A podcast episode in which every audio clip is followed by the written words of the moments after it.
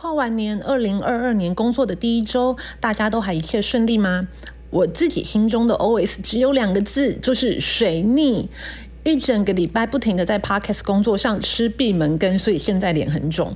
就是希望可以给听众最精彩丰富的节目。马上就先进入今天的 DJ 有事吗？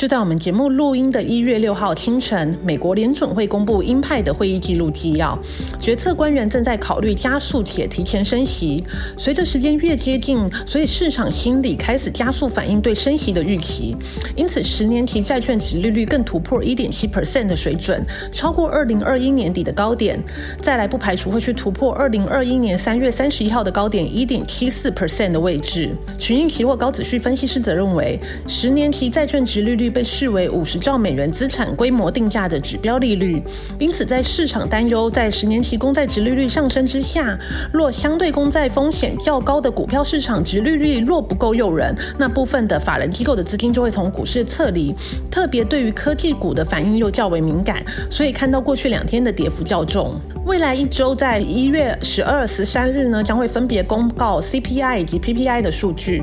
根据目前供应链相关数据以及上个月 PPI 数据再创历史新高来看呢，预期本次将在下周公告的 CPI 跟 PPI 的数据会再度走阳，可能又会对中长期债券价格造成压力。反之，就是十年期的公债殖利率有可能会往一点七四 percent 以上推进。如果突破一点七四 percent 呢，就要观察在回购市场是否出现大型的基金公司解杠杆的现象。因此，从本周到下周呢，科技类股预期将会比较偏向拉回整理的走势出现。但在今年全年的基本面以及半导体产业依然评估会有高个位数的成长性之下，只要货币市场资金利率以及水位没有异常，那么个股部分拉回呢，都可以寻找切入的机会。回到台股的部分，本周台股站上一万八千五百点，下周还会不会再站高？我们就先帮大家准备下周最重要的两场重量级法说会，台积电跟大力光。两家公司都会在一月十三号召开法说，其中台积电的部分大概可以看几大重点：涨价、毛利率、先进制程进度、资本支出以及扩厂的进度。那台积电在台湾和全球都有盖新厂的计划，所以市场关心它在资本支出上是否会上修，尤其是海外建厂的成本相对高，那毛利率会不会被压缩？那提到毛利率呢，另一方面也要关心晶圆代工涨价的趋势。那之前市场已经预期说，今年成熟跟先进制程有约大概五到二十趴的涨幅，但在资本支出拉高的预期下，台积电能否达到长期毛利率目标五十 percent，或者是外资可能会要求更高五十 percent 以上的水准？那这是值得观察的指标。尤其是台积电法说会前呢，外资法人圈的乐观预期已经开到很满，等于是用一个高标资优生的放大镜来检视。若台积电有不如预期，或者是对终终端需求比较保守的看法，可能会对市场的影响就会不小。最近开出谷底翻身气势的大力光呢，也将会在下周一月十三号召开法说会。那市场聚焦的部分包括手机镜头升级及车用镜头的新动能。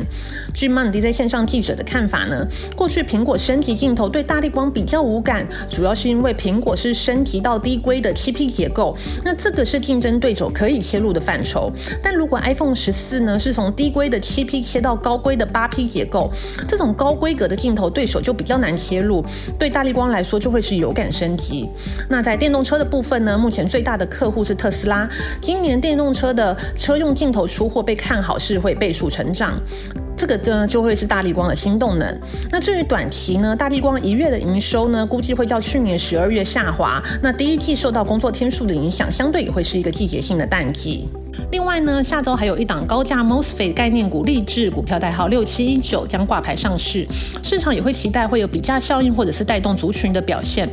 类比晶片相关的族群，目前市场上都还是供不应求，尤其在晶圆代工还在涨价的趋势之下呢，高阶的类比晶片还是可以转价。而励志是华硕旗下的转投资，所以之前都是在 PC 啊 NB 市场琢磨比较多，但接续也会推出工业以及车用的产品，另外也会切入氮化钾这个第三代半导体的。市场可以说是人气题材都汇聚。最后呢，也帮听众快速抓一下近期台股的热门族群，相信大家也都很想知道这些热门族群到底在涨什么。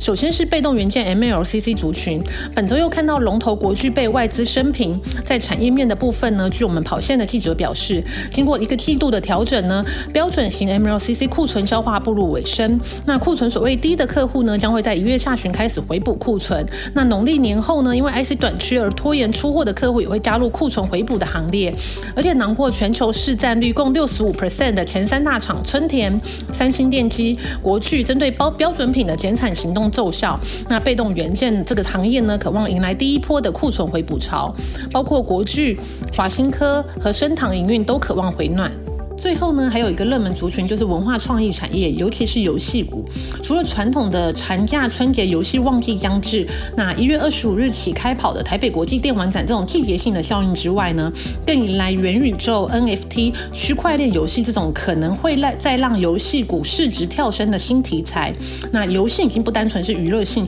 更有投资赚钱的机会。这到底是一个真题材还是假题材？再请大家锁定我们下周二 Podcast 节目，再跟大家好好聊聊。这个礼拜造成我水逆的主题。